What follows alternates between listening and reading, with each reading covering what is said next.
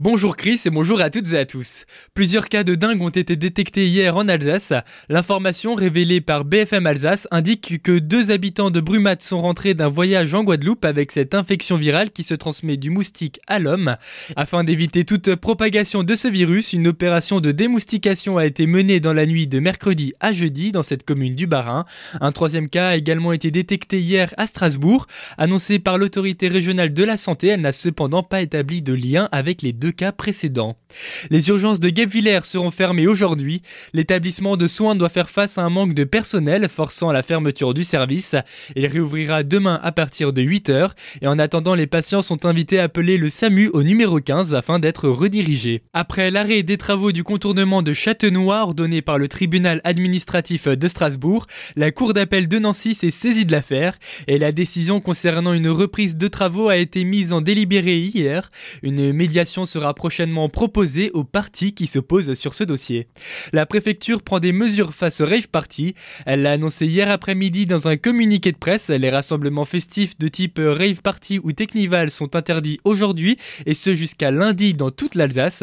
En plus de cela, le transport de matériel comme les sonos servant à ce genre de rassemblement est interdit. Vin, nourriture et musique, ce sont là les trois piliers d'une fête réussie. C'est précisément ce que vous prévoient les estivales d'Ingersheim demain de 18h à minuit.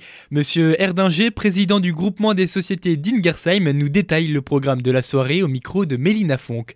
La soirée sera animée par Monsieur Christian Alter. Il proposera une musique de variété française et allemande.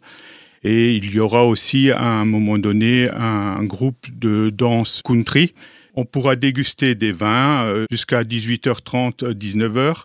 Il y aura de quoi manger, il y aura un stand qui vous proposera des saucisses, frites, merguez et il y aura un stand où on vous proposera des tartes flambées. Il y aura euh, plusieurs artisans qui proposeront divers objets euh, tels que des petits bijoux, de la gastronomie fromagère et ainsi que des tableaux faits avec des matériaux un peu particuliers comme des cailloux ou autres.